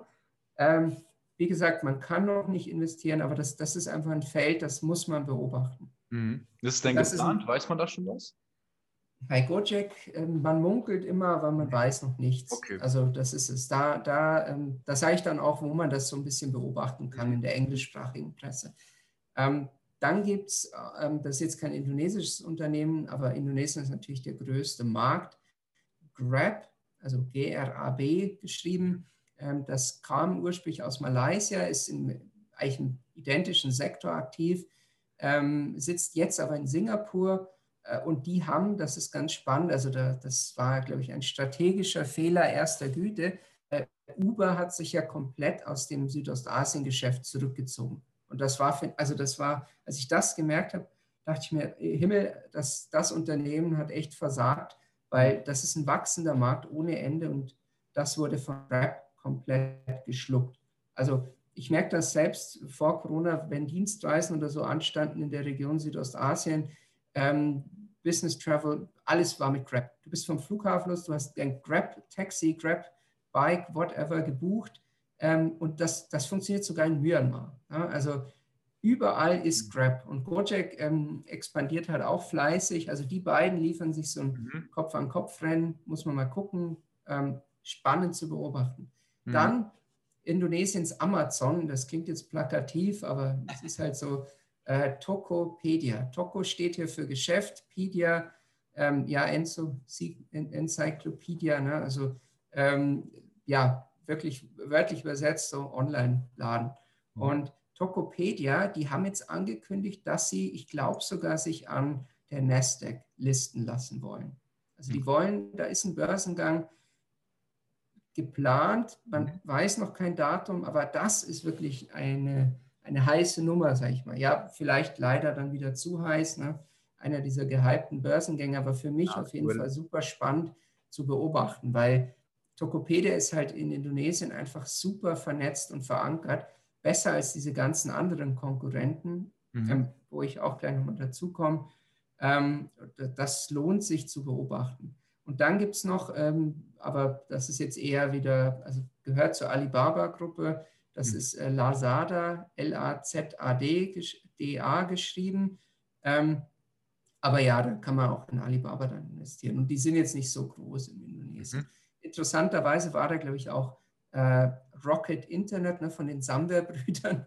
Die haben das gegründet und das wurde dann irgendwann von Alibaba übernommen. Also ist jetzt keine, ja, ganz spannend. Aber es, allgemein war Rocket relativ ähm, aktiv auf dem indonesischen Technologiemarkt vor ein paar Jahren noch. Die haben da auch irgendwie so eine Abklatsch von HelloFresh, Happy Fresh mal rausgebracht. Ähm, ja, aber das, das ist jetzt, finde ich persönlich gar nicht so spannend. Mhm.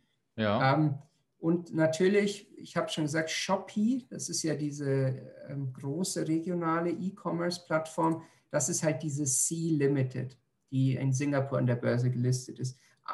Die, aber die haben halt auch, ja, wie alles, wirklich sportliche Bewertungen. Also nicht blind kaufen, erstmal anschauen, mhm. ähm, aber einfach super spannende Unternehmen. Die sind halt auch in, ich glaube, Online-Games und so, also Computerspiele und, und App-basierte Spiele sind die ziemlich aktiv. Wie gesagt, Tencent ist dabei, sind, glaube ich, auch in Brasilien schon aktiv. Also man sieht wieder diese, diese Süd-Süd-Komponente bei, bei indonesischen oder südostasiatischen Firmen. Hochspannend. Ähm, und äh, dann kommen wir noch kurz zu einem anderen Sektor. Also jetzt habe ich so ein bisschen diesen Technik, ne? also ich fasse nochmal zusammen. Tabak, Konsumgüter, Lebensmittel, ähm, Technologie im weitesten Sinne. Und mhm. jetzt kommen wir noch schnell zu dem Automobilsektor. Und yes, da kam da auch eine Frage zu. Okay. Ähm, ja, was war denn die Frage? Dann kann ich vielleicht äh, direkt äh, gleich Unternehmen. Warte, wie ist es nochmal? ARA? Ähm, ah, hm, da weiß ich schon. Astra International. Astra, genau, absolut. Nicht. Ja, genau. Also da könnten wir jetzt ein ganzes Buch drüber schreiben, die Firma. Ich mache es mal kurz. Also hier ist, es gibt, glaube ich, eine Automobilfirma, die äh, selbst herstellt, aber Astra ist eigentlich ein Importeur und mhm. beziehungsweise ein ein Lizenzunternehmen. Also die haben, ähm, ich möchte jetzt nicht lügen, aber ihr, ihr Kerngeschäft ist Toyota. Also die verkaufen die Toyota-Autos äh, in Indonesien. Und man muss dazu wissen, dass ich glaube 95 Prozent des Automobilsektors hier von Japanern dominiert werden, also japanischen Marken. Das heißt, VW war mal in den 70ern hier, glaube ich, die dominierende Marke und hat es dann einfach nicht geschafft. Die haben sich, glaube ich, auch zu sehr auf ich meine, sie haben, sind ja gut damit gefahren mit China, aber aus Indonesien sind die eigentlich komplett raus. Ich glaube, die haben im Jahr 2019 vom in VW Tiguan, ne, die SUVs haben sie 700 Stück verkauft, also das ist wirklich ein Witz. Und Astra ist halt einfach das Unternehmen, wenn es um Autos geht. Und da muss man sich jetzt mal vor Augen führen, da, da schlägt jetzt diese demografische Dividende und dieser Aufstieg äh, äh, großer Teile der Bevölkerung ähm, in die Mittelschicht voll durch. Es ist ja so, in, in Indonesien auch klimatisch bedingt, es ist ja immer warm, äh, fährt jeder zuerst mal Moped. Na, jeder hat ein Motorrad. Und da sieht man immer diese lustigen Bilder in den Reiseführern, wenn wieder eine Familie zu viert auf ihrem Moped sitzt. Du, das Erste, was die machen, wenn sie es sich leisten können, teilweise sogar, wenn sie es nicht leisten können, dann halt auf Kredit, hier kommt man leicht an Autokredite, ist, auf ein Auto abzuscalen und abzugraden. Mhm. Und weil das ist das Statussymbol, das jeder haben will. Und ähm, davon profitiert Astra enorm. Und ich meine, jetzt 2020 war wirklich ein schwaches Jahr, sowohl was ähm, ähm, Motorräder, Scooter, Roller als auch Autos anging. Ich meine, da hat Corona wirklich voll reingehauen, weil mhm. es ist natürlich so, Wirtschaftskrise ist da. Die Leute verschieben ähnlich wie überall also teilweise können sie das Geld nicht ausgeben, teilweise haben sie es nicht. Mhm. Ähm, sie sparen jetzt. Und was schiebt man dann auf? Ja, natürlich solche Luxusgüter, in Anführungszeichen. Also äh, diese zyklischen Konsumgüter. Und wie überall, also die Autos wurden jetzt halt einfach nicht an den Mann gebracht. Aber das kommt wieder, wie gesagt, Indonesien wächst stramm. Ich glaube, für nächstes Jahr sind schon wieder 5, 6 Prozent angesagt. Kann man gerne nachschauen beim ja. Internationalen Währungsfonds. Vielleicht ist es mehr, vielleicht weniger. Äh, das kommt wieder. Und Astra dominiert halt einfach diesen Markt. Und jetzt kommt's. Und da wirst du jetzt gleich auch wieder schmunzeln. Astra ist irgendwie das Archetyp eines indonesischen Unternehmens für viele hier. und ist auch das umsatzstärkste indonesische Unternehmen, wie Volkswagen bei uns in Deutschland. Mhm. Es ist aber gar nicht indonesisch. Es gehört nämlich zu, ich glaube, 50,1 oder 51 Prozent. Und jetzt kommt's, Jardine Matheson. Ah, und ich glaube, jeder, der dir folgt, wird, wird das Unternehmen kennen. Ich glaube, ja. der Helmut ist ja ein Fan davon. Der ist investiert. Ähm, ja. Genau. Und das ist halt einfach, also Astra ist die Cash-Cow von Jardine Matheson. Die mhm. sind natürlich auch woanders aktiv, aber das ist so, das ist so deren Filetstück. Ja, und da kann man jetzt, wenn man zum Beispiel dieses Währungsrisiko umgehen will, kann man auch, also finde ich, getreu, äh, seelenruhig in Jardine Matheson ähm, investieren. Die sind in US-Dollar gelistet, mhm. glaube ich, in Singapur. Und gar kein Problem. Ne? Oder man sagt, okay, ich will jetzt, ich will jetzt Astra in Astra investieren, geht auch. Ähm, aber dann muss man sich das halt einfach mal genau angucken. Ja. Und bei Jardine, das ist ja immer, das ist ja fast schon wie so ein Asien-ETF, weil mhm. die, die sind ja überall drin. Ne? Die haben auch ähm, einer der, eine der größten Supermarktketten Südost- und Ostasiens ähm, gehört zu deren Imperium und so weiter. Also das Jardine, ja, da will ich jetzt nicht länger drauf eingehen, da gibt es andere Experten zu, aber Astra gehört zu Jardine. Das, das nur ganz kurz, genau. Mhm. Ähm, ja, dann, es gibt noch eine Ausgründung von Astra, die sehr interessant ist, wie ich finde. Die heißt United Tractors, also Traktoren. Ne? Mhm. Die verkaufen jetzt keine Traktoren, so haben sie angefangen. Warum sind die spannend? Weil, ich hatte es ja schon gesagt, Rohstoffsektor Indonesien hat Minen, also Bodenrohstoffe noch und nöcher äh, und die müssen natürlich aus der Erde geholt werden. Ja, und wer verkauft die Geräte? Ne? Der Schaufelverkäufer, wie man immer so schön sagt, das ist, das ist United Tractors. Also die haben selbst auch Minen, ähm, verschiedene Minen, aber die verkaufen oder vertreiben, besser gesagt, die Baumaschinen und Großminenmaschinen äh, von Komatsu. Und Komatsu ist so Caterpillar von Japan.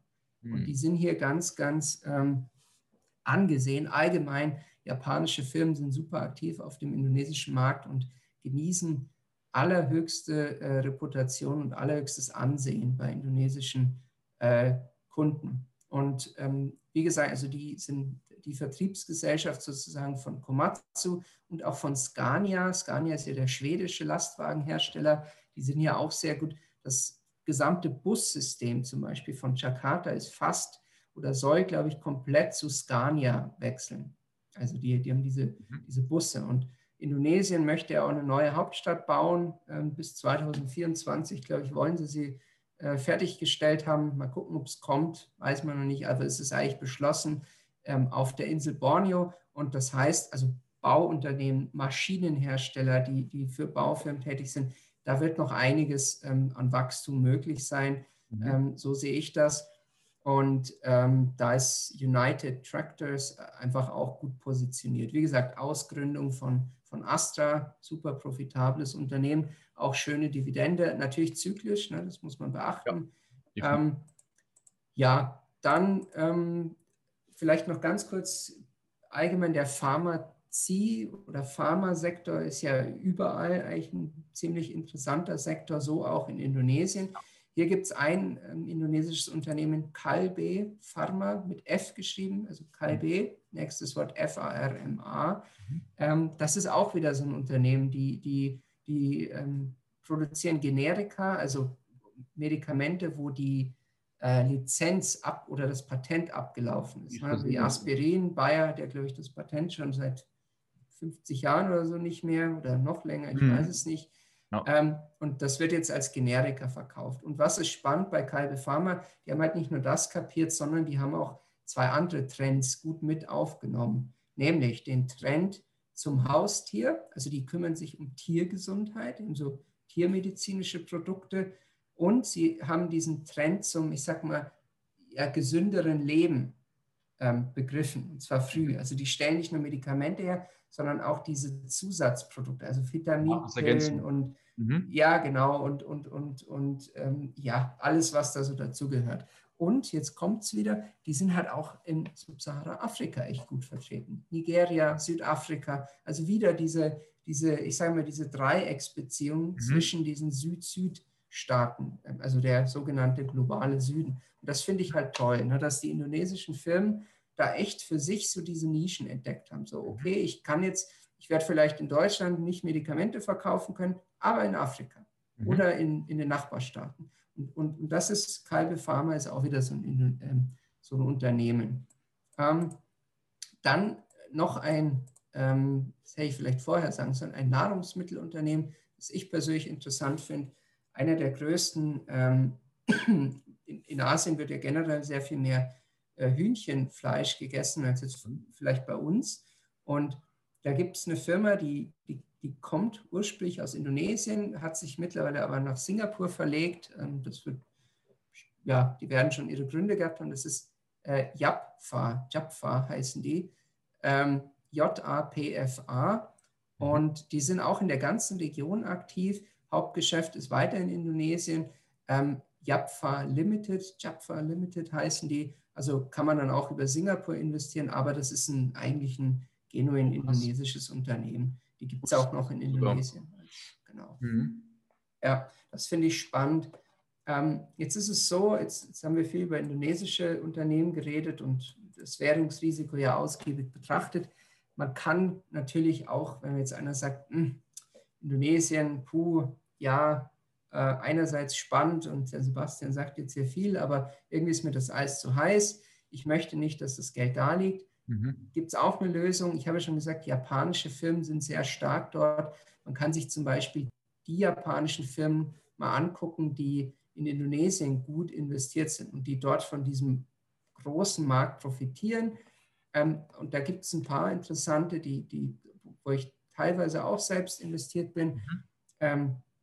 Ein Konsumgüterunternehmen, die, die eher im, im Bereich mal, Shampoos, Körperpflegeprodukte und so weiter, also Procter Gamble mäßig aktiv sind. Das ist die Lion, äh, Englisch Löwe Corporation.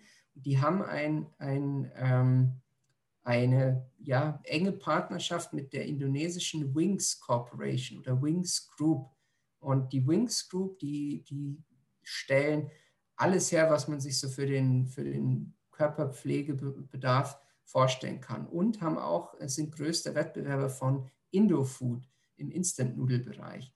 Und äh, da ist Lion Corporation gut vertreten. Japanisches Unternehmen, wie gesagt, kann man natürlich auch direkt investieren. Mhm. Dann ist es so, dass Indofood selbst ähm, auch wiederum äh, von einer Holding-Gesellschaft gehalten wird. Und das ist die sogenannte First Pacific Asia, die ist in Hongkong gelistet. Und ähm, da sind, also das ist kein, das ist in indonesischer Hand, in der Hand der Salim-Familie, aber auch der, ich glaube, oder einer der größten philippinischen Unternehmerfamilien, die Pangililan, glaube ich, heißen sie. Und ähm, mag ich jetzt falsch ausgesprochen haben, bitte es mir zu verzeihen.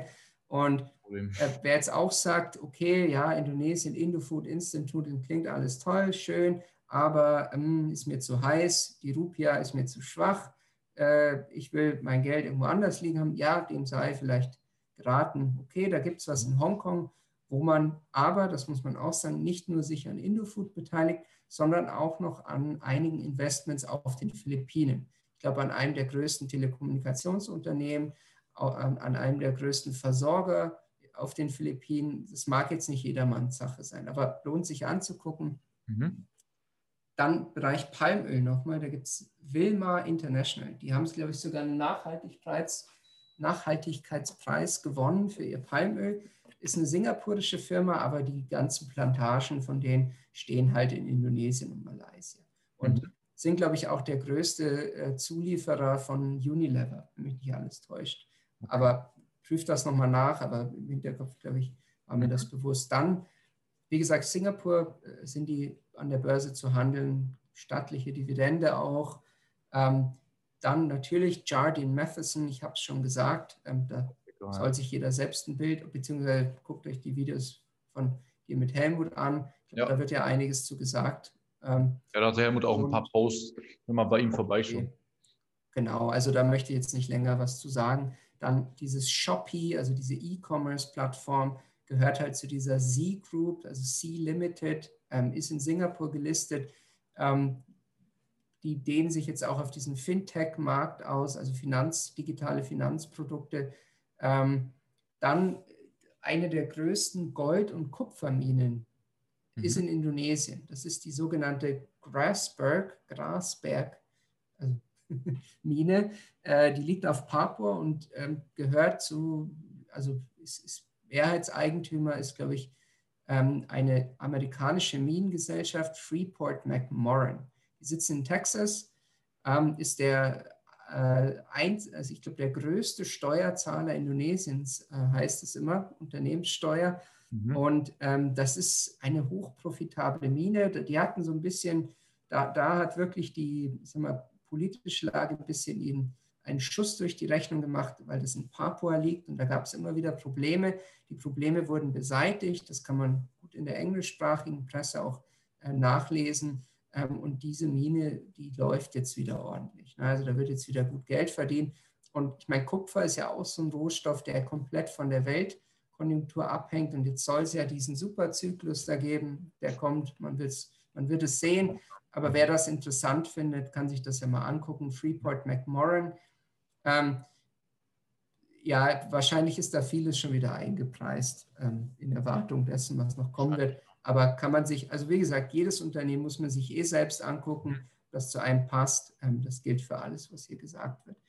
Ähm, dann der Buffett hat doch, Warren Buffett hat doch letztes Jahr auch sich bei diesen japanischen Unternehmen eingekauft. Mhm. Und eines davon, Itoshu, Itochu, weiß jetzt nicht, wie man es ausspricht, die sind auch in Indonesien gut vertreten. Die haben nämlich auch so eine Mini-Markt, also diese, diese Convenience Stores. Ähm, die Family Mart Kette. Äh, ich, ich selbst äh, bei uns hier im Büro, da ist ein Family Mart und der ist immer voll, selbst jetzt zu Corona-Zeiten. Also da wird gekauft noch und nöcher und äh, das ist halt eine japanische Firma. Das ist so eine, ja, ich sage immer, das sind so Second-Degree-Investments, ne? also internationale Firmen, die Indonesien äh, oder die in Indonesien gut äh, vertreten sind. Und auch ein DAX-Konzern kommt jetzt, Heidelberg Zement, ist Mehrheitseigner bei der indonesischen Indozement.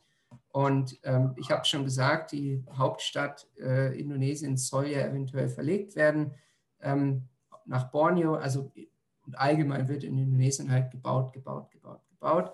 Und Zement braucht halt einfach ähm, der Mann und der Mensch, äh, wenn er bauen möchte. Und da ist Heidelberg Zement halt auch dabei mhm. über ihr indonesisches Mehrheitsinvestment Indozement. Ähm, cool. Ja, Heidelberg Zement will ich jetzt nicht analysieren, das gibt es ja, glaube ich, schon noch und nöcher, ist ja eh ein DAX-Konzern, also sollte gut ja. bekannt sein. Ähm, ja, aber das wissen vielleicht viele nicht, dass die auch in Indonesien substanziell investiert sind. Ja. Ähm, ja. Dann vielleicht jetzt generell noch so kurz mal, wo, wo kann man sich informieren? Also ich finde toll zum Beispiel den Nikkei Asia Review, das ist eine japanische Zeitung, englischsprachig, da findet man viel zu Indonesien. Es gibt auch indonesische Zeitungen, die englischsprachige Auftritte haben im Internet, zum Beispiel Tempo, also wie die Tempo-Taschentücher, aber ähm, Tempo äh, Business News. Dann die größte englischsprachige Zeitung äh, Indonesiens, die Jakarta Post, hat auch eine Business Section. Ist jetzt nicht super, ist jetzt keine Business-Zeitung, aber kann man sich auch mal anschauen. Dann für den Technologie, Tech-Sektor ähm, ist techinasia.com, eine wirklich empfehlenswerte Quelle, finde ich. Ähm, und ich meine, die wichtigste Quelle sowieso für jeden Investoren, die Investor Relations Websites der Firmen. Also das ist in Indonesien natürlich auch so. Jede Firma, die gelistet ist, muss Investor Relations anbieten. Und äh, die haben Transparenz geboten, die müssen alle ihre Zahlen veröffentlichen, auch auf Englisch, also nicht nur auf Indonesisch. Ähm, das ist vielleicht auch so ein Punkt. Also Englisch muss man können und muss man gut können, um in Indonesien sich ordentlich zu beteiligen, weil es gibt halt einfach deutschsprachig zu wenig Infos. Das ist so. Das stimmt. Ähm, wenn man so normal ja, recherchiert, ist es sehr schwierig, ist relativ Ganz, ganz schwer. Also ich, ja. da würde ich mich auch, wie gesagt, nicht drauf verlassen, weil halt ähm, die, es gibt halt keine ordentlichen Korrespondenten mhm. in Indonesien ähm, äh, auch, auch ansässig sind. Ne? Ähm, ja, das, ja, cool. das habe ich ganz, ganz viele Namen ja, genannt. Ich würde sogar sagen, dass wir vielleicht, äh, dass ich irgendwie eine Liste poste oder so, dann, dann ähm, kann man sich das eben nochmal in Ruhe anschauen. Ja. Genau. Ähm, vielleicht, dass ich eine ja. kleine Zusammenfassung mache.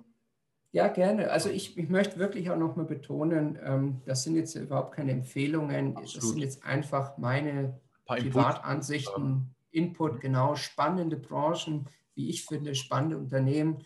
Mhm. Ähm, ich bin jetzt nicht in alle, die ich genannt habe, selbst investiert, aber mhm. schon in viele.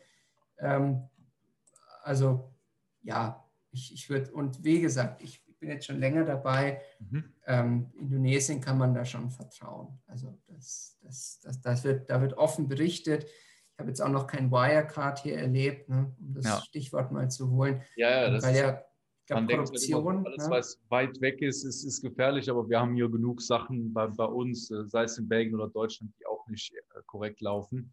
Ja, und deswegen, das, deswegen muss man sich halt auch an die typischen Regeln halten, ne? auch wenn man im Ausland investiert, diversifizieren, sich das wirklich anschauen. So ist es, so ist es. Es kann aber im Endeffekt bei jedem Unternehmen irgendwas faul sein, was wir vielleicht gar nicht erkennen von außen. Genau. Deswegen diversifizieren wir im Endeffekt.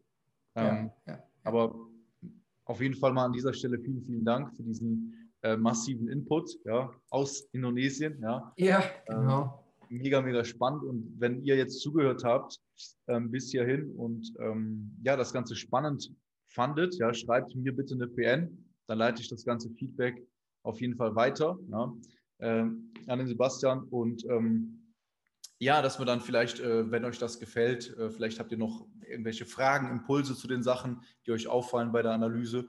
Und äh, dann leite ich das äh, sehr, sehr gerne weiter. Und ähm, könnt ihr mir einfach, einfach äh, ja, eine Nachricht schreiben auf Instagram. Sehr geil. Genau. Ja, also ich freue mich, Maxim. Ich finde das ja. super, ähm, dass du da deine Plattform sozusagen zur Verfügung stellen kannst. Und wie gesagt, vielleicht kann man so ein bisschen negative Stereotypen brechen ja. durch sowas und vielleicht ein bisschen positiveres das, das, oder ähm, richtiges Bild auch vermitteln. Ne? Mhm, Weil absolut. Indonesien ist halt also ihr habt gesehen, ich habe jetzt überhaupt nicht vom Tourismus geredet, weil das mag für uns immer so der, der Punkt sein, wenn wir sagen, oh, Indonesien, ne, Bali-Urlaub. Aber das Geld wird natürlich von vielen kleinen Unternehmen verdient, aber du, das Big Business ist woanders in Indonesien. Also, ja. Das ist halt einfach so. Das haben wir Und, heute auf jeden Fall gesehen. Ja, genau. Und ähm, wenn, wenn irgendjemandem auch was auffällt, dass jetzt was, mhm. dass jetzt vielleicht irgendeine Zahl falsch sein soll oder so, bitte immer gerne sagen. Ne? Ich meine, man ist nicht unfehlbar, gerade nicht als Privatanleger. Ähm, und ich freue mich da auch, wenn es irgendwie Input gibt und ja. Ich hatte ein, zwei Leute, die, die selbst auch mal da gewohnt haben. Äh, da bin ich mal gespannt, was, was die sagen. Die freuen sich natürlich dann umso mehr, ne, weil, sie, weil sie da natürlich noch mehr Interesse haben. Also da wird bestimmt einiges äh, zurückkommen ja, an Feedback und das werde ich dir definitiv auch weiterleiten. Und ähm, wie gesagt, mega, mega äh, lieb von dir, dass du dir auch die Zeit genommen hast. Ich weiß gar nicht, wie lange wir jetzt dran sind. Bestimmt wieder, wieder über eine Stunde. Ähm, ja, so geht's immer, ne? so, läuft das halt, ja. Und ähm, nee, also an dieser Stelle, wie gesagt, vielen, vielen Dank.